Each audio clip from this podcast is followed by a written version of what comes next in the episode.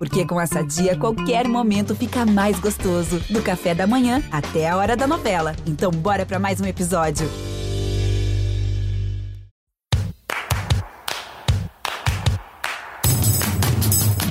Vocês da imprensa.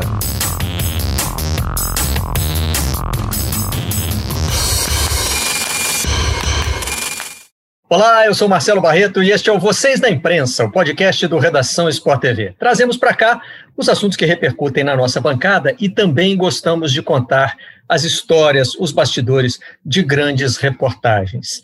Esse é o nosso tema de hoje. A nossa produtora Bárbara Mendonça participou de uma produção para o Esporte Espetacular sobre como a imprensa cobre casos de violência contra a mulher, como esses casos são recebidos no meio do futebol. Né? E dois dos personagens dessa reportagem, personagens que eu digo no sentido dos depoimentos que prestaram, né? porque são jornalistas como nós e participaram de coberturas muito importantes, estão nesta edição do Vocês da Imprensa. Carmen Real você migrou do jornalismo para a antropologia, mas como dizíamos antes aqui de, de, de, de começar, esse Vocês da Imprensa, você pode até sair do jornalismo, mas o jornalismo não sai de você, né, Carmen? Não, é, é, é verdade. É um, é um, jornalismo é, é algo fascinante e não é tão longe da antropologia. Ah, eu digo que ah, os antropólogos às vezes falam um pouco mal dos jornalistas, né? Vocês da imprensa, mas eles não levam em conta a questão do tempo. Uma uma matéria antropológica é feita em um ano, dois anos. Uma matéria jornalística, às vezes, em 20 minutos. Então. Curioso que eu acabei de escrever um prefácio para um livro do Leme, o Laboratório de Estudos de Mídia e Esporte da, da UERJ, feito, é uma compilação de textos que seriam publicados numa revista chamada Replay. E eu usei exatamente essa sua linha de raciocínio. De vez em quando, a gente no jornalismo precisa do replay, da câmera lenta, de vários ângulos, e isso é o pessoal da academia que consegue ter, né, estudando com calma, e a gente, na verdade, se alimenta um do outro. Por mais que de vez em quando um implique, um lado implique um pouco com o outro, mais ou menos como acontece também entre vocês da imprensa e o pessoal do futebol, né, os jogadores, os treinadores, a gente acaba sempre aprendendo uns com os outros. Gilmar Ferreira, meu companheiro de bancada no Redação Sport TV, também participa desta edição. Tudo bem, Gilmar? Tudo bom, Marcelo? É um prazer estar aqui né, pela primeira vez né, no Vocês da Imprensa, né? É, costumam acompanhar as discussões, sempre interessantíssimas, trazendo bastidores de, de, dos principais casos do jornalismo, e aprendo muito, aprendo muito com, com o pessoal que você tem trazido para discutir temas delicados, alguns polêmicos, e, e a gente, como não, não quero ser um, um antropólogo aqui, mas é, a gente está sempre em mutação, né? É, nesse mundo com tanta transformação, a gente está sempre aprendendo. E, e, e, isso é o que, de uma certa maneira, nos mantém é, vivos, conectados, né? E, e, e, pulsando com a profissão, né? Que a nossa profissão, o jornalismo, ele é, ele é pulsante, ele exige essa renovação a cada a cada dia, né, a cada, sei lá, a cada seis horas a gente está passível aí de sofrer algum, sofrer algum tipo de, de transformação nos nossos pensamentos, nas nossas convicções. É, né? A cada refresh, né, Gilmar? A gente tem que, tem que se É isso, a cada refresh, é isso. Muito é isso. bem, nós tratamos aqui de um caso recente que envolve violência contra a mulher, que foi o caso Robinho. E eu queria perguntar como é que vocês acompanharam esse caso e depois vai ficar mais fácil de entender por que, que eu estou começando com essa pergunta. Carmen, é, como é que você viu o caso em si, a cobertura, a repercussão, e aí a gente pode ampliar para mídias sociais, enfim? Bem, eu, eu vi com, com uma certa satisfação, vou, vou, vou falar a verdade. Me interessei muito pelo caso, porque estudo estupro, estudo faço parte do Instituto de Estudos de Gênero e estudo futebol. Né? Tenho pesquisa no CNPq sobre futebol desde 2003. Então, é, esses elementos estavam conectados nesse caso. E o que eu vi com satisfação não foi pelo fato de poder aprofundar estudos, fazer uma etnografia da mídia ali, mas foi exatamente a mudança de postura dos jornalistas durante esse caso. Isso aí realmente foi uma, uma, uma grande surpresa. Eu eu tenho essa convicção de que intelectuais têm que ser intelectuais públicos, então eu, eu também participei um pouco desse caso, porque entrava nos sites, principalmente do, do Globo Esporte, e colocava comentários respondendo. Porque os jornalistas tiveram uma postura mais ou menos clara e desde o início, mas o público foi mudando essa postura. E o público, inicialmente, o público estou me referindo às pessoas que reagiam é, às matérias que estavam saindo, é, eles, eles estavam inicialmente dando a, o benefício da dúvida para o jogador e, e muitos apoiando o jogador, né? especialmente os santistas, acusando os outros que estavam colocando em dúvida essa posição como sendo uma questão clubística. Então, acompanhei o caso de vários, vários ângulos aí, Barreto. Gilmar deve ter em algum momento também debatido conosco no Redação, né, Gilmar? É, como é que você viu a cobertura e as reações ao caso Robinho? Com muito orgulho, Marcelo, com muito orgulho, porque acho que esse caso Robinho é, mostrou para nós mesmos é, o quão, é, não vou dizer totalmente maduros, mas em, em, é, o quanto estamos caminhando na linha de um amadurecimento pleno né, com relação a essas discussões. Ora, veja bem, é um quando a gente não tem é, todas as informações, a gente fica a gente muito, fica muito enfraquecido para opinar, para emitir, emitir uma opinião, né?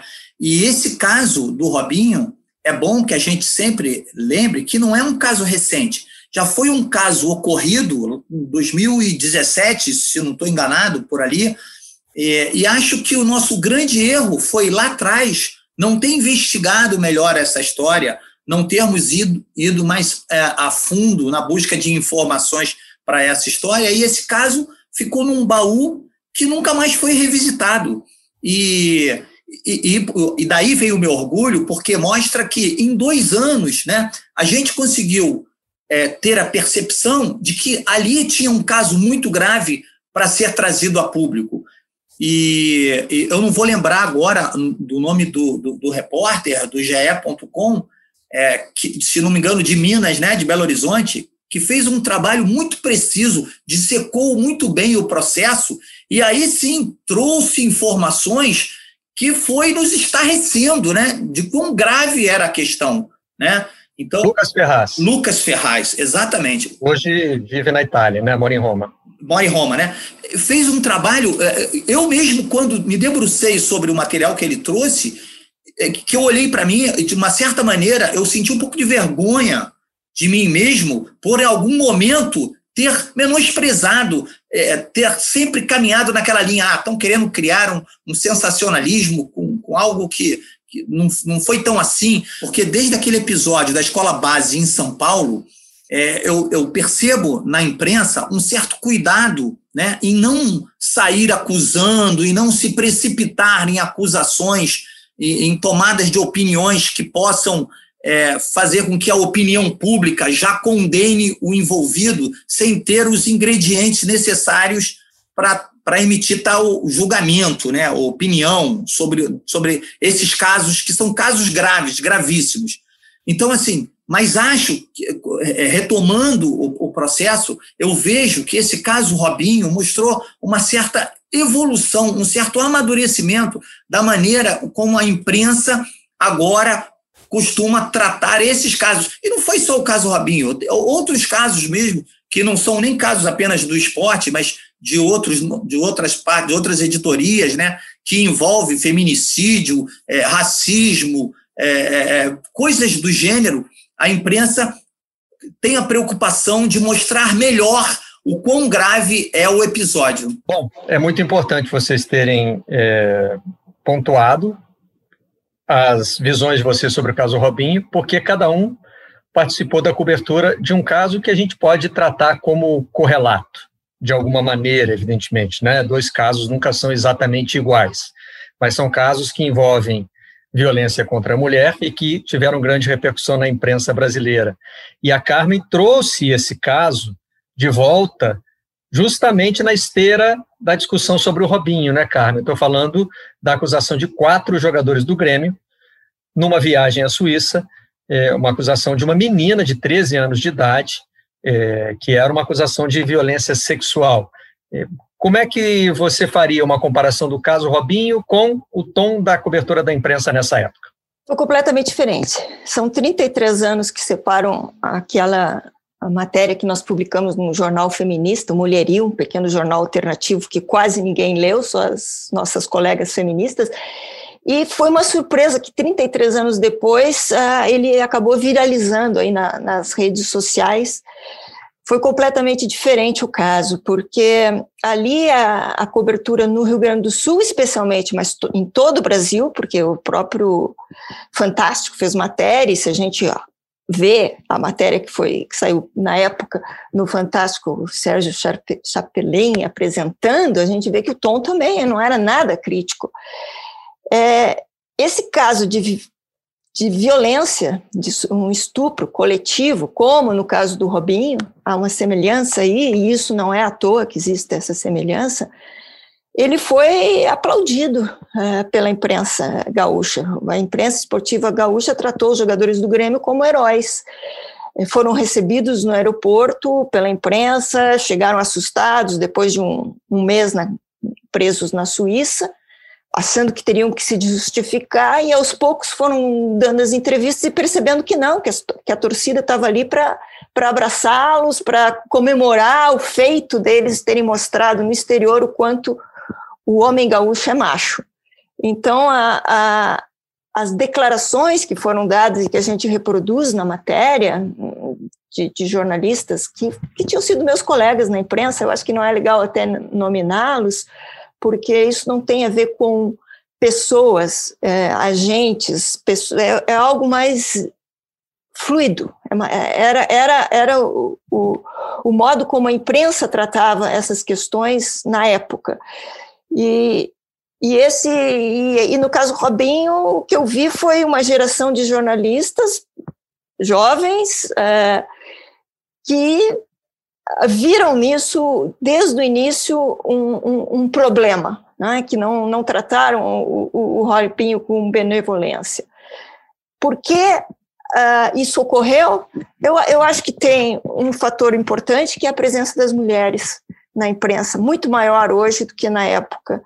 É, a presença das mulheres é, na imprensa esportista, e não apenas é, como, digamos, enfeitando os palcos, não, mas é, dando opinião, que é muito importante. Não é uma presença igualitária ainda, a gente tem ainda programas são só, só de homens, mas ela, ela ocorreu assim rapidamente, foi quase que um. Uh, iniciou com com elas opinando sobre futebol praticado por mulheres e depois passou rapidamente para o futebol masculino. Então, isso aí eu acho que é, é, é muito importante. E também a, nas torcidas. Não? A, é, o, o Gilmar está falando do caso Robinho no, no, há dois anos atrás, quando ele ocorreu, mas naquele momento já havia uma torcida organizada de mulheres atleticanas que colocavam faixas é, contra. Não queremos um estuprador no nosso clube ele acabou é, recebendo essa mesma, essa mesma recepção é, de, outras, de outra torcida, acho que foi em São Paulo, não sei qual era o clube que queria contratá-lo, mas quer dizer, eu acho isso muito importante, quer dizer, o, o fato das mulheres estarem presentes na imprensa e na torcida fez com que houvesse essa, essa mudança, que foi uma mudança radical. Claro, a imprensa, e eu gosto do nome do teu programa, Vocês da Imprensa, porque ele, ao mesmo tempo que ele aponta para uma certa heterogeneidade do campo jornalístico, não, é, não são todos iguais, né? isso é uma acusação que, que não faz sentido, mas ele, ele, ele fala num campo jornalístico que tem algumas, algumas regras e algumas, alguns modos operantes. Então, e esse campo jornalístico, ao mesmo tempo que ele reflete o, o, o social, ele também é formador desse social de uma forma muito importante. É muito, ele tem, claro, ele, ele, ele, ele tem regras próprias, assim como o campo futebolístico tem uma linguagem própria. Hoje vocês falaram nisso até no, no programa. Uh, eu acho que a, a, a imprensa se portou muito bem nesse caso, uh, Robinho agora. É claro que não não tocou em alguns pontos que poderia ter tocado mais, não é a questão, o Gilmar mesmo falou, feminicídio no Brasil é, é, é enorme, é, foi poderia ter sido uma porta de entrada para se aprofundar mais a discussão a respeito de violência contra a mulher, é, de feminicídio, morre uma mulher a cada 12 mulheres por dia, uma mulher a cada duas horas praticamente, não? É, uma mulher agredida a cada oito minutos no Brasil, quer dizer, nós poderíamos ter usado isso como porta de entrada para outros temas é, mais profundos. É, se ficou muito claro na questão da celebridade. É, poderia se usar, por exemplo, para discutir o que, que é o estupro. Né? Estupro não é um crime sexual, como a gente é, é, é não é uma relação sexual, é um, é um crime que envolve poder. O estupro não é uma relação sexual, dizem minhas colegas é, que também trabalham, é uma relação de poder. Então, e por que coletivo? Né? Por que, é tão importante para esses jogadores é, estuprarem coletivamente? Eles que podem arranjar namoradas à vontade, não, não é muito difícil para uma celebridade conseguir namoradas. Porque o, o poder ele precisa ser exercido para o outro ver. Não é? é, é o, o, estupro coletivo, ele, ele na verdade está colocando em relação os participantes, está mostrando para os outros o quanto você é homem, está provando sua masculinidade para os outros. Quer dizer, a, a, gente às vezes pensa no estupro exatamente só apenas em relação a isso, violência sexual. Sim, mas é muito mais que isso. Uh, estupro tem a ver com, com o Estado, não é? Nas guerras, ele é uma arma ele tem a ver com genocídio, ah, foi usado na Iugoslávia pelos sérvios para criarem crianças sérvias em corpos de mulheres bósnias. Enfim, o estupro foi usado. O nome é horrível, né? Limpeza étnica. Uma limpeza é étnica, isso, exatamente. Né? É um nome que já agride. E não é só dos, de um lado, né? Os aliados entraram em Berlim e estupraram as mulheres alemãs. Né? Isso ficou marcado uma geração inteira de mulheres alemãs que foram estupradas pelos, pelos soldados uh, que, que invadiram russos, americanos. Então, é, há uma, uma questão aí que é de poder que eu acho que está muito presente, mas eu fiquei muito feliz com o que fez a mídia, o que fez meus colegas jornalistas. Uh, acho que as, as estratégias foram corretíssimas. Quer dizer, a, a, a estratégia primeira do, do, jornalista que foi aos patrocinadores e perguntou: vocês vão continuar faz, dando patrocínio? Porque a gente sabe que. Capelo, nosso companheiro. Assim como o campo jornalístico ele, ele sofre essa ingerência econômica, o Gilmar estava falando sobre isso um pouquinho antes, né? O, o, o sistema futebolístico muito mais ainda. Então, a, a autonomia é relativa. E isso teve uma importância muito grande. Essa foi a primeira grande estratégia. E a segunda grande estratégia foi a de ir pesquisar na Itália né? e pesquisar o que a justiça tinha, tinha, como a justiça tinha se pronunciado. Quer dizer, é, isso foi fantástico. Foi isso que realmente deu uh, os argumentos para que a, até aqueles torcedores que estavam mais hesitantes mudassem de, de, Apenas para ilustrar o, esse desfecho do seu comentário, deixar registrado aqui, Carmen, que muitos jornalistas que tiveram participação, que tiveram essa participação mencionada por você, sofreram retaliação, de uma certa forma, é, de seguidores na, em seus canais de comunicação na internet, é, tiveram, tiveram seus números vazados né, para torcedores é, fazerem campanha né, de perseguição, e, e, até alguns, em alguns casos com ameaças veladas, aquelas ameaças, é, enfim, que as pessoas que não, acaba não dando em nada, né? Mas só em você se sentir ameaçado já é uma agressão muito maior do que qualquer de uma agressão física até, né? Só em você se sentir ameaçado sem saber quem está te ameaçando, né? Então, enfim, esses profissionais é, é, me orgulharam muito, porque mostraram, além da, da maturidade, né, é, mostrar, mostraram, de uma certa forma, é, o destemor que a nossa profissão exige, né, em, em, tocar em casos tão sensíveis, é, tendo opiniões que você sabe que pode desagradar a muita gente, né? O caso que você acompanhou mais de perto, Gilmar, foi um caso de feminicídio, né? De grande repercussão nacional, quando você era editor do Extra. Estou é, me referindo ao assassinato da Elisa Samúdio, né? A Elisa é, foi dada como desaparecida, depois a justiça concluiu que ela tinha sido assassinada, e um dos que cumpriram pena por esse assassinato foi o goleiro Bruno, que na época jogava pelo Flamengo. É, Marcelo, é um caso que está fazendo, fez agora esse ano que acabou de terminar, completou 10 anos, né?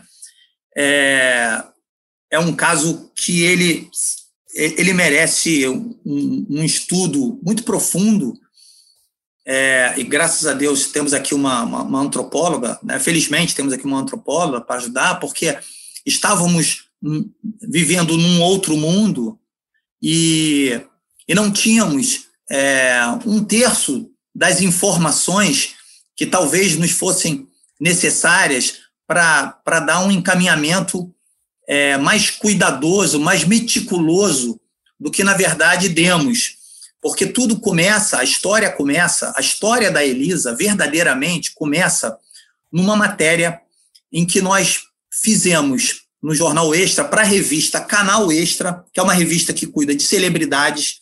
Tinha uma, um espaço na revista chamado Almoce com seu ídolo.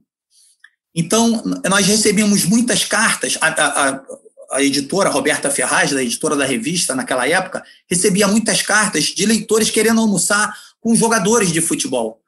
E naquele momento, em 2010, o Bruno estava em evidência no Flamengo, ele tinha sido campeão brasileiro em 2009, e ele estava numa fase muito boa, que ia levá-lo, que levaria, o levaria à seleção brasileira, inclusive. E a Roberta chegou, olha, eu, ela não entendia nada de futebol, não tinha a menor informação esportiva, falou, ó, eu tenho muita carta aqui pedindo para um almoçar com goleiro Bruno, é isso? Eu falei, ah, é, goleiro do Flamengo, não sei o quê.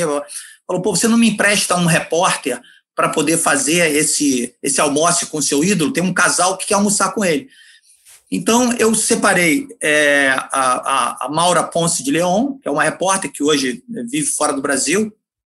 Falei, Maura, cuida desse caso, vai lá, conversa com a editora e cuida. E a Maura conseguiu, através da assessoria de imprensa, fazer com que o Bruno almoçasse com o ídolo. E foi uma tarde maravilhosa, uma tarde de segunda ou de terça-feira, ela me contou muito muito feliz, muito engraçada, o Bruno muito solícito com o casal, é, pousando para as fotos, falantes. É, em determinado momento em que ele estava almoçando, é, posando para fotos ali com, com o casal, a Maura se afastou um pouco e encostou numa menina que estava acompanhando o Bruno. É um, uma, uma, uma menina muito falante também, muito bem educada, e começando a conversar com, com a Maura, disse para a Maura que era namorada do Bruno. Então a Maura é, achou aquilo é, muito interessante. Alguma coisa dizia a ela que, que o Bruno era casado. E quando o Bruno terminou e veio falar com a namorada, a, a Maura começou a conversar com ele: ah, quanto tempo vocês estão juntos? Eu queria saber detalhes, né? Aí ele falou: três meses. É, eu me separei há pouco tempo e estou com ela. E aí a Maura começou a gostar da história e o, e o Bruno começou a, a, a atribuir a boa fase dele ao relacionamento amoroso, ao novo namoro. E a Maura achou que, que tinha ali uma matéria diferente do almoço com seu ídolo. Então a Maura fez uma matéria ali, o novo amor de Bruno. Bruno atribui a sua fa melhor fase ao seu novo amor e contou a história lá era uma, era uma dentista, a, a menina era uma dentista, eu, eu, me esqueço o nome dela agora, mas ela aparece em todo, todo o caso Elisa Samud, vocês vão entender por quê. E aí a matéria, quando foi ao ar na internet e, e, e acabou indo para o G1, ela ganhou uma certa notoriedade. E quando você acessava a matéria pelo G1, ele te levava à página do Extra, e na página do Extra tinha lá um, um tracinho lá, fale com o editor. Tudo bem, passou. Matéria saiu no meio de semana, o Flamengo jogou, é, o Flamengo jogou no final de semana, normal. Quando chegou na segunda-feira, eu, eu falei, eu me lembro como se fosse hoje. Eu falei, e é, há muito tempo que eu não abro o Fale com o editor, vou ver se tem alguma, alguma reclamação, alguma para eu, eu responder. E eu achei lá um e-mail um e-mail curto dizendo o seguinte: se você quer saber de um caso de um jogador de futebol que engravidou uma modelo, entre em contato por esse, por esse número. Eu achei aquilo curioso e conversei com, com o Guto Seabra, na época era meu editor assistente, mostrei para ele. Falei, olha isso, quem deve ser? E começamos a pesquisar ali, pelo nome do e-mail, o e-mail era elisasamudio.hotmail. Ele falou, esse Elisa Samudio é um nome. Ele falou, vamos pesquisar. E demos um Google, achamos várias fotos de uma, de uma modelo, com, é, quase todas com camisa do São Paulo, mas posando com personalidades, com jogadores famosos. Eu falei, pô, interessante. É, será que é essa modelo? Enfim, aí, tá bom, morreu ali. Aí ele falou assim, ele falou, ó, vamos, vamos é, tentar entrar em contato com ela, responde aí. Eu falei, olha, se você quiser, eu dei o meu código para ela, você entra em contato comigo. E ela começou a me responder. Bom, aí começa a história. Ela começou, ela primeiro, ela tentou vender a história, né? Ela tentou, ela primeiro ela disse que não era, que ela, que ela era uma representava uma amiga dela, o caso ocorrera com uma amiga dela, e ela era de São Paulo, e ela queria saber quanto o jornal pagava pela história. Falei, não, olha só, o jornal não paga nada pela história, porque, enfim, não é do nosso feitio, enfim. Você procurou a gente, achei que você estava querendo que você estava querendo proteger a sua amiga, enfim. Eu dei um encaminhamento que não era um encaminhamento, não tinha muito, não, não parecia muito interessante, assim, me parecia mais, talvez até uma pegadinha, enfim. Mas a coisa foi ganhando vulto na medida em que ela foi sentindo confiança em conversar comigo. E até que, uns cinco dias, em cinco dias, ela contou toda a verdade. O personagem era ela, ela estava grávida de três meses, e ela achou um absurdo a matéria que nós publicamos, dizendo que o Bruno tinha uma namorada, tinha uma noiva, que o Bruno já chamava de noiva que ele estava três meses com ela, porque, na verdade, ela estava no Rio, em cárcere, entre aspas, privado, porque ela estava, ela estava sem dinheiro, hospedada num hotel na Barra da Tijuca, e ela não poderia sair dali para nada. Ela, o, o, Bruno mandava comida para ela através de um, de um dos assessores dele, um dos amigos dele, e, e que ela achava um absurdo que ele, ele não tinha se separado ainda, ele era casado, e tinha esse relacionamento com ela, com ela, que estava grávida, e agora aparecia esse novo namoro.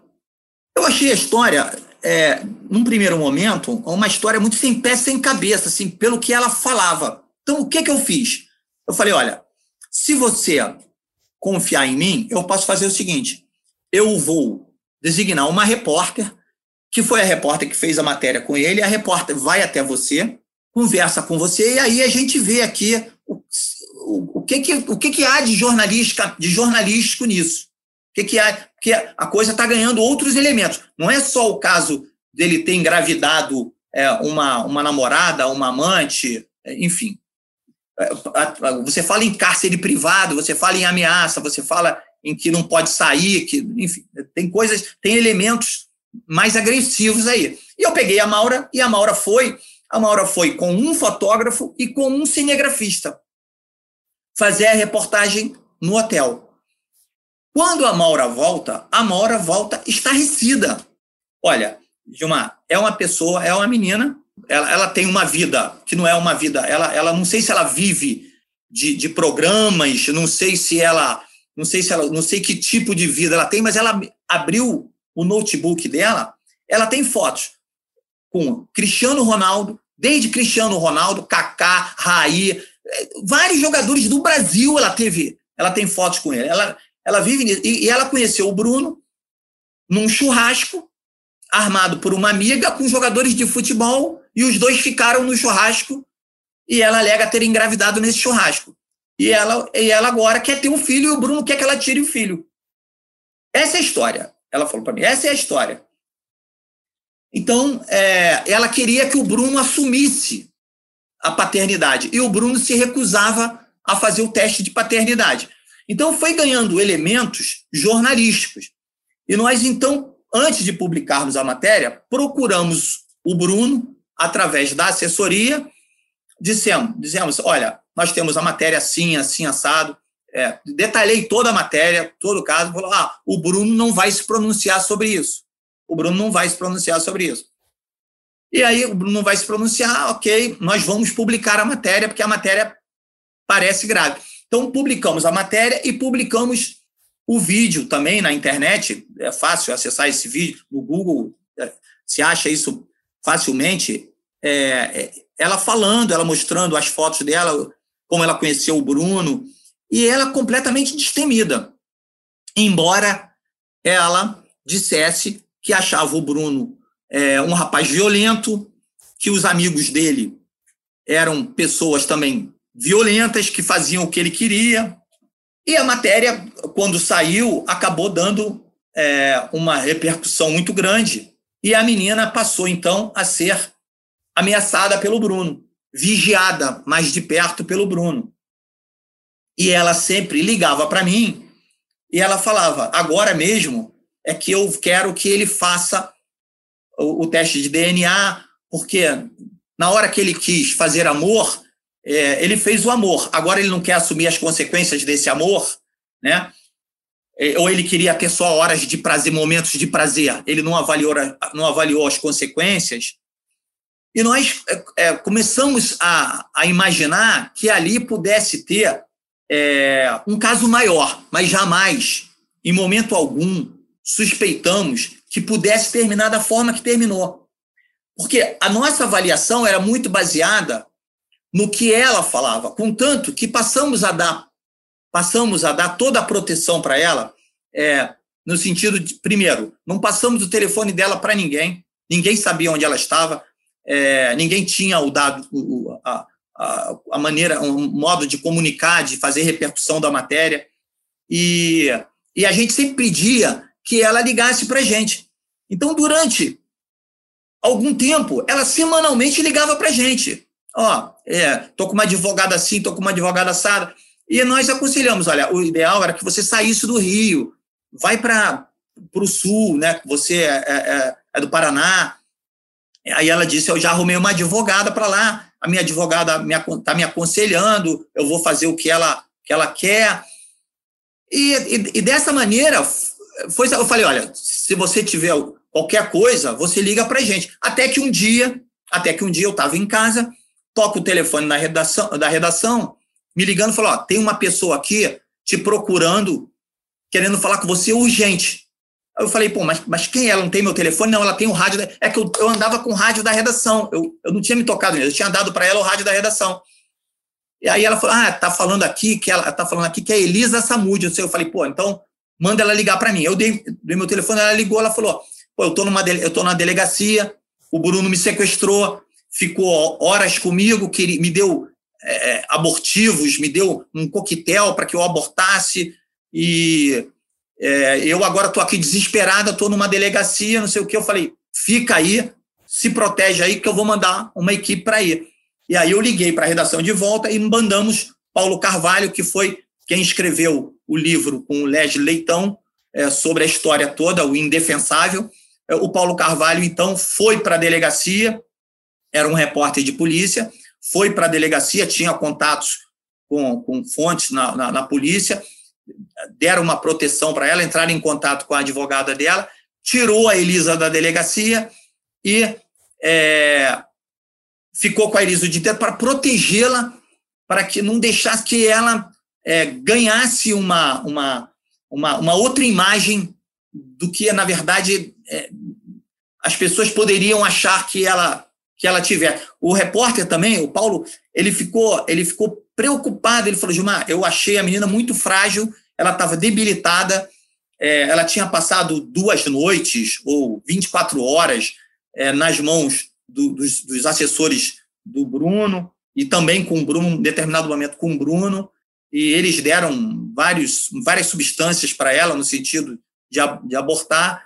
Enfim, e a partir dali, então, ela sim, ela sumiu ela saiu do hotel onde ela estava, bancada pelo Bruno, e foi viver, se eu não me engano, em Curitiba ou em São Paulo. E, e reapareceu depois, já um pouco, que eu, eu me afastei um pouco do caso, o repórter, ficou, ela ficou mais em contato com o repórter da editoria de polícia, e reapareceu depois para mim completamente diferente. O Bruninho já tinha nascido, o relacionamento dela com o Bruno, ela me ligou um dia, nós estávamos nos preparativos para a Copa do Mundo de 2010 na África do Sul, me lembro como se fosse hoje, o telefone tocou, ela falou, pô, Elisa, você sumiu, que bom que você está bem, bababá, como é que tá, como é que tá o filho? Ah, nasceu, tá assim, tá assado. E aí e o Bruno reconheceu a paternidade, ah, tá ótimo, ele reconheceu, é, já levei para já, já o levei para ele conhecer a avó do Bruno. Ele tá super, nem parece aquele, não sei o que e tal. Só que tem um problema, e eu tenho até vergonha, eu tenho até vergonha de contar essa passagem, porque isso mostra é, uma ignorância da minha parte, que depois eu pedi tanta desculpa a ela, mas tanta desculpa, e que toda vez que eu rememoro isso, eu tenho vergonha de mim mesmo. Porque eu estava atarefado e ela, ela falou assim: só tem um problema. Eu falei: qual é o problema? Ele falou: ah, ele, ela não, ele não quer pagar, ele não quer pagar a indenização que a minha advogada está pedindo. Aí eu falei assim: ah, ele não quer pagar? É, eu falei: não. Eu falei: mas o caso não está na justiça? Ah, tá, mas a gente está tentando um acordo. Eu falei: o que, que ele oferece? Ah, ele oferece, ele quer me oferecer 40 mil reais, algo assim, nesse tipo, mas acho que era 40 mil reais. Ele me oferece 40 mil reais, mas ele quer que eu entregue o filho para ele, para ele criar com a mulher dele. Aí eu não sei se a mulher era a namorada a dentista ou a esposa, eu não, não sei te dizer.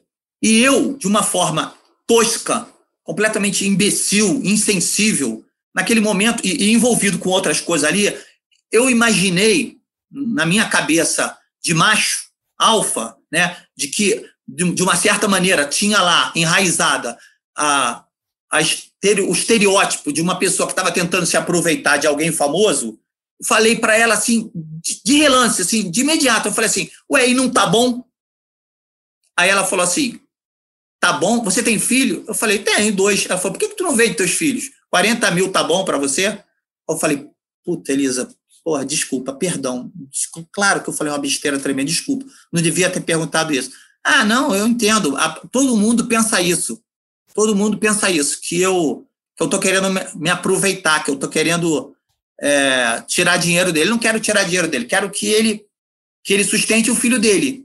O filho é dele também. Falei, não, claro, evidente, lógico, ainda bem que sua advogada está te conduzindo nisso. Ah, mas eu acho que não vai precisar, não, porque ele está super ele está super amável com, com, com o Bruninho, está encantado. Semana que vem, é, nós devemos ir para o sítio da família, passar, passar uns dias lá no sítio. Eu falei, pô, que bom, que não sei o quê, bababá, mas se proteja. Terminou assim, naquele, ó. E foi justamente nessa ida para lá que ela foi e não voltou mais. Carmen, o, o Gilmar está tá apontando um erro, né, que ele reconhece dele mesmo. Evidentemente, houve outros na cobertura, não só falando do extra, mas toda a imprensa se envolveu. Agora, tem uma diferença aí, né? Desde o início, a vítima é ouvida, né? A Elisa Samud, por mais que ela tenha sido julgada de forma equivocada em, em muitas ocasiões, ela fala nesse processo desde o início. E não houve esse esforço, lógico que estamos falando de um caso diferente, né? Estamos falando é, de uma adolescente que morava na Suíça, mas não houve um esforço da imprensa brasileira de dar voz a essa vítima, né? Pelo contrário, todo o esforço que foi feito foi no sentido de desacreditá-la. Eu lembro que houve, você descreveu isso, né? Uma tentativa de caracterizá-la como uma mulher feita, que não era uma adolescente nada. Realmente, eu acho que é, é no vocês da imprensa que a gente pode é, realmente apontar isso como um erro, porque o jornalista tem, no mínimo, ouvir os dois lados, né? E, e não houve nenhuma tentativa de, de ouvir essa, essa menina, 13 anos, depois ela fez 14 anos no decorrer do processo. É, o que houve foi um, o mesmo que aconteceu com a, na, com a, com a, com a luneta, né, com as quais os esse futebolista viu a, a Elisa Samúdio, que é uma objetivização do, da, daquele corpo. Né?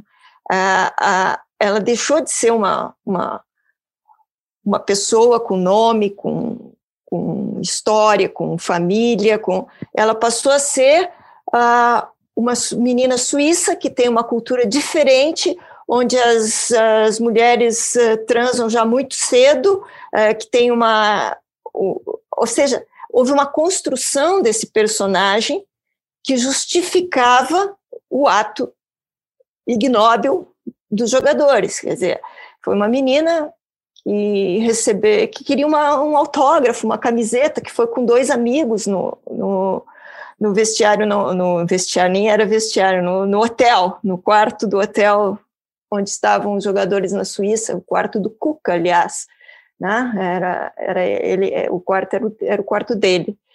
Bateu na porta e foi atendida por quatro jogadores que a puxaram para dentro e expulsaram os outros dois rapazes que estavam com ela. Quer dizer, é, realmente, não houve uma tentativa de ouvi-la. E, e o jornalista que foi enviado depois pela, pela Zero Hora para lá é um ótimo jornalista até, uh, não, mas ele foi instruído de uma, de uma forma diferente. Você tem que fazer uma matéria assim, assim, assim. Ele fez. É, hoje eu acho que ele repensaria muito sobre isso. Né? Não, agora, a, a, as piores declarações né, vieram dos comentaristas. Né? Tem um, um programa na, na Rádio Gaúcha até hoje, o programa de maior audiência no esporte, que é o Sala de Redação, e é lá que ocorreram essas, esses maiores eh, absurdos que foram ditos, né? Mas eu acho que tá, tem muitos pontos em comum com esse caso da, da Elisa Samúdio. Uh, essa idolatria por parte da, de jovens, dos jogadores, né? O Edgar Morin escreveu um livro que chama uh, Star, The Star. Ele estava falando sobre Hollywood, as estrelas, mas isso pode ser muito bem aplicado ao futebol. Quer dizer, estrela é alguma coisa quase que inacessível. Então, essas fotografias de que fala o Gilmar, que essas meninas tiram ao lado dos jogadores, essa, essa busca de, de desse contato, não, não é, é, realmente é tocar as estrelas. Então, é, é uma visão que, que às vezes é mal, mal entendida pelo outro lado, né? por uma cultura muito. No caso, no caso da Elisa, e eu me recordo bem da, das palavras da repórter, da Maura, é, ela, ela, a Elisa exibia com um orgulho feminino, entendeu? Ah, esse eu peguei, esse eu não peguei, esse quase, esse, esse queria, eu não quis, entendeu? Ele, ela, ela demonstrava como troféu né, naquele momento, para ela, ela queria mostrar o seguinte, que ela é, não fascinava só o, o, o, Bruno, né? E depois, né, no, no curso dos acontecimentos, é, descobriu-se que ela tinha que ela tinha trabalhado em alguns vídeos adultos, né, da indústria pornográfica, né, é, o que de uma certa maneira conferia a ela uma, um certo ímpeto no relacionamento com, com, com, esse, com essa turma, né? Porque ao mesmo tempo em que ela dizia para mim assim: ah, você não conhece o Bruno, ah, você não sabe do que ele é capaz. E eu falava assim: e como é que você sabe? Ele já te ameaçou? Ah, ele ameaça sempre. Aliás, não é só ele, eles são todos assim. Então, assim, e tem mais. Durante, a gente vai lembrando das coisas, né?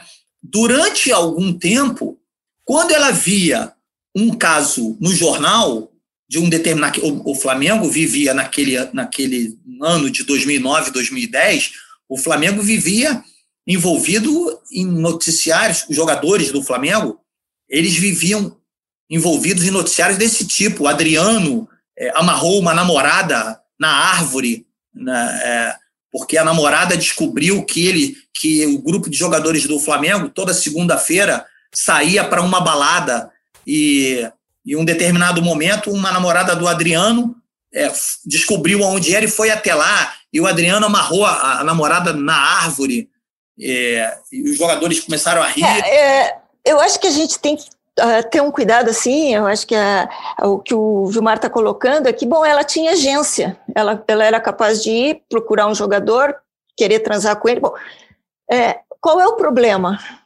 É, se isso é consentido, não, eu não vejo nenhum problema. Nenhum problema. Não, não, é, não é cair no, no moralismo do outro lado, e eu acho que Uh, às vezes, a, a, quando a não, gente, não, Carmen. Escreve, não, não, não estou dizendo que o moralismo seja teu. Não, eu não, eu sei. do leitor. Não, ah, não, mas ela. A minha preocupação que eu disse que eu colocava a ela é o seguinte: se ela não tinha medo de estar envolvida Sim. com pessoas que, que, que produziam esse tipo de histórias, entendeu? Porque aí o que eu estava falando, ela ligava para a redação e ela me dava detalhes. Ela fala: ih, fulano, esse jogador aí, ele é assim, assado, assim, assado, assim, assado. Eu falei, pô, você conhece ele também? Não, claro que eu conheço. Então, assim, eu falei, pô, você não tem medo de se envolver isso? Ah, é, eles são todos iguais. Não sei. Então, assim, ela. É, agora, aí, Gilmar, eu vou, assim, para ser fiel ao, aos meus interlocutores, porque eu, eu, faço uma pesquisa com jogadores que emigram para o exterior desde 2013, já, já, dei duas voltas ao mundo entrevistando jogadores. Então, uh, para ser fiel a, a, ao que eu ouvi, eu posso dizer são exceções. Uhum. A maioria dos futebolistas brasileiros, celebridades que estão na seleção brasileira, que estão jogando no exterior, eles têm outros valores e, e muito mais próximos à, à religião neopentecostal do que a, a, a esses a, algumas exceções. Agora, outra coisa é a gente saber que eles vêm, na sua grande maioria, de isso você sabe muito bem, né? De, eh, de camadas subalternas, pouco, pouco Mas capital olha, cultural, pouco só capital pra, escolar. Só para pontuar esse seu raciocínio, uhum. é, eu quero dizer o seguinte: como, quando eu iniciei falando, nós estamos falando, Carmen, de 10 anos atrás. Era um outro mundo. Era um outro mundo. O jogador de futebol evoluiu muito. Também. Evoluiu muito na formação. Bom, se 10 anos atrás era outro mundo, imagina a 33 anos, né, Carmen? E, é. e, o que me chama também a atenção naquele caso dos jogadores do Grêmio é como a acusação, isso aconteceu também muito entre é, o Bruno e a Elisa, muita gente culpando a Elisa, e aí quando aparece essa história de que ela trabalhou em filme pornô, é, fica é, teoricamente mais fácil culpar, né? Ah, porque aí, né, que tipo de mulher é essa e tal. Mas no caso dessa adolescente suíça, havia o questionamento de o que, que ela foi fazer num quarto de jogador de futebol, sem passar pela presunção de inocência, né? De que ela podia achar que podia bater na porta de um jogador, pegar um autógrafo na camisa e ir embora. É, exato. São dois perfis bem, bem diferentes enquanto pessoas, né? Porque ela é uma estudante, é, camadas médias, é, foi acompanhada por dois amigos, quer dizer, é, ficava claro que a intenção dela não era uma intenção de pegar jogador. Agora, a, o, foi lido dessa, desse modo, ora, uma moça de 14 anos, de 13 anos, que bate no quarto de um jogador, bom, ele está com, com outras intenções. Isso, a, os próprios familiares, isso que mais me, me deixou é, indignada na época, porque as, as mães, as namoradas, as noivas, a esposa, todas elas justificaram a, a, o, o, estupro coletivo dessa, dessa jovem, é, dizendo exatamente isso, quer dizer, ah, mas ele, mas meu irmão, teve uma mãe que disse, meu, meu filho não é homossexual, então, a, as, as namoradas disseram, não, mas o que, que ela foi fazer lá?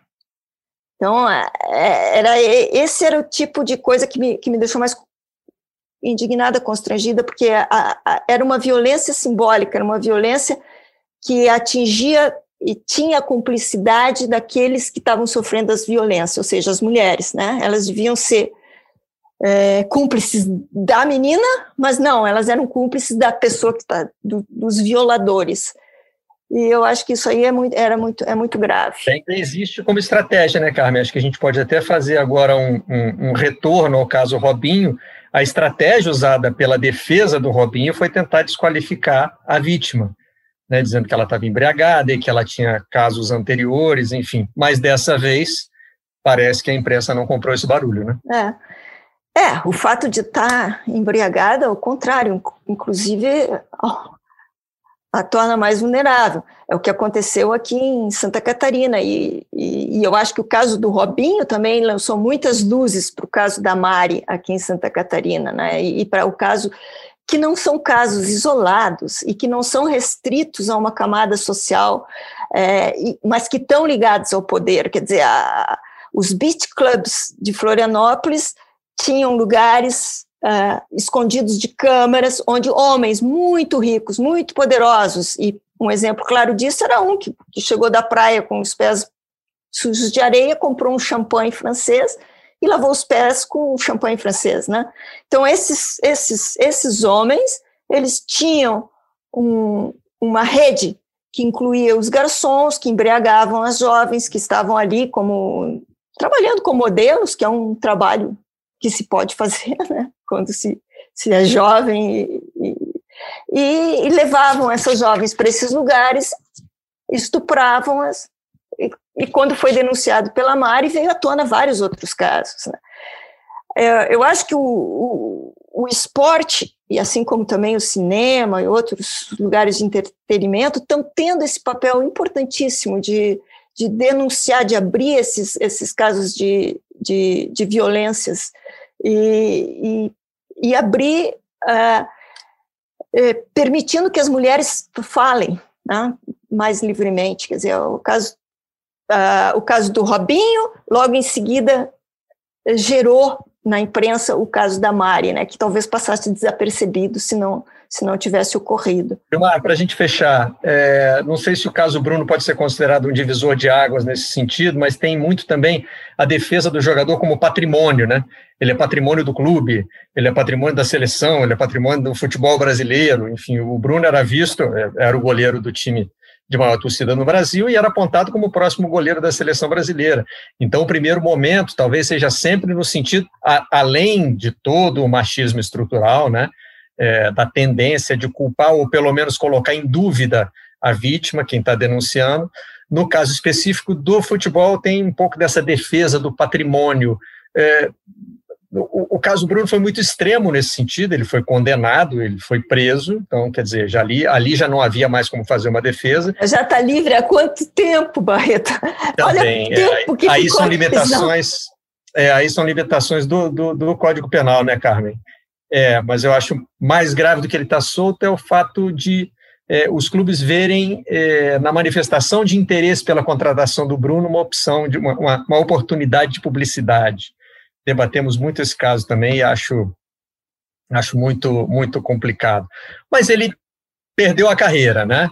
É, não sei se, se a gente pode considerar que é a partir daí há uma mudança, por exemplo, para o comportamento que se tem hoje com o Robinho ex-jogador de seleção brasileira, ídolo de muita gente, mas que não foi protegido como patrimônio nesse caso. É, Marcelo, lembra que eu, eu citei aqui o, o processo de transformação, de aprendizado contínuo. É, eu, eu acho que o caso Bruno, ele não sei se ele, se ele é o marco zero, né? Ou se ele já, se antes a gente já poderia encontrar um ou outro caso semelhante que, que pudesse no, nos, nos ter colocado numa esteira, mas assim, mas é, eu, a gente vai, as coisas vão vindo à, cabeça, né? É, primeiro, eu agora eu lembro que era era 2009, né? A gente começou essa matéria quando nós demos, nós demos em 2009 no auge da arrancada do Flamengo, no, no início da arrancada do Flamengo para a conquista do time, do título que, que deveu-se às atuações do Bruno, primeira coisa. E nós fomos acusados, porque o Bruno, em todos os momentos, ele negou que conhecesse a Elisa, que conhecesse. Ele, ele, ele usou a, todo aquele trabalho como se nós estivéssemos perseguindo o Flamengo, ele eh, perseguindo, usando ele para perseguir o Flamengo. Né? A famosa então, história de estão tentando desestabilizar torcedor. Exatamente, né? Esse barulho, né? Coisa muito comum que vocês da imprensa fazem, né? É, vocês querem desestabilizar os outros, o trabalho dos outros. Então, enfim, nós fomos acusados, fomos perseguidos, nossos repórteres, nossos repórteres. É, Caio Barbosa, na época, que, que era o setorista do Flamengo, que não tinha nenhuma participação nesta cobertura, foi cercado por jogadores do Flamengo durante um treino, levado para uma sala, levado para uma sala e foi, digamos, salvo, né? Salvo pelo capitão Fábio Luciano, que chegou para ele e falou: "Olha o que vocês estão arrumando. Olha o que que vocês estão arrumando com a gente. Você, eu ninguém vai fazer nada com você aqui, eu não sei, eu, vou te proteger, não sei o quê, mas era uma ameaça velada ao, ao repórter, entende? Que tinha que encarar isso.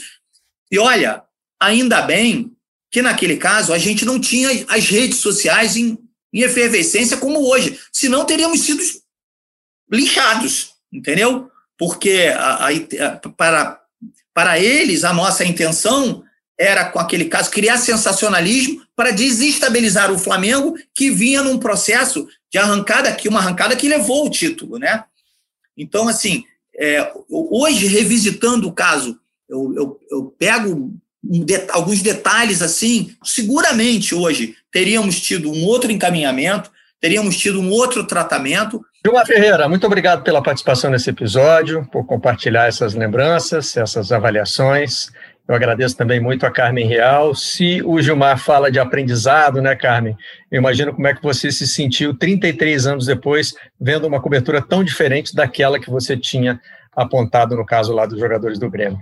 Sim, eu, eu acho que é, é, senti que o, o que a gente faz na academia, as pequenas, é, tem alguma repercussão, isso é muito bom.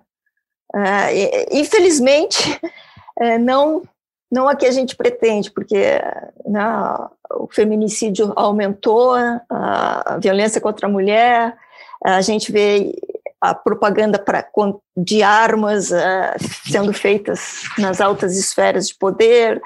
Então, a, as coisas vão lentamente, mas o fato de estar sendo tratado num lugar onde, que ainda é predominantemente de homens, e é que ainda onde há muito machismo, que é o futebol, isso aí tem uma importância muito grande nessa aceleração dessa, dessa transformação. Mais uma vez, obrigado a Carmen e ao Gilmar, e a gente se encontra na próxima edição do Vocês da Imprensa. Vocês da Imprensa.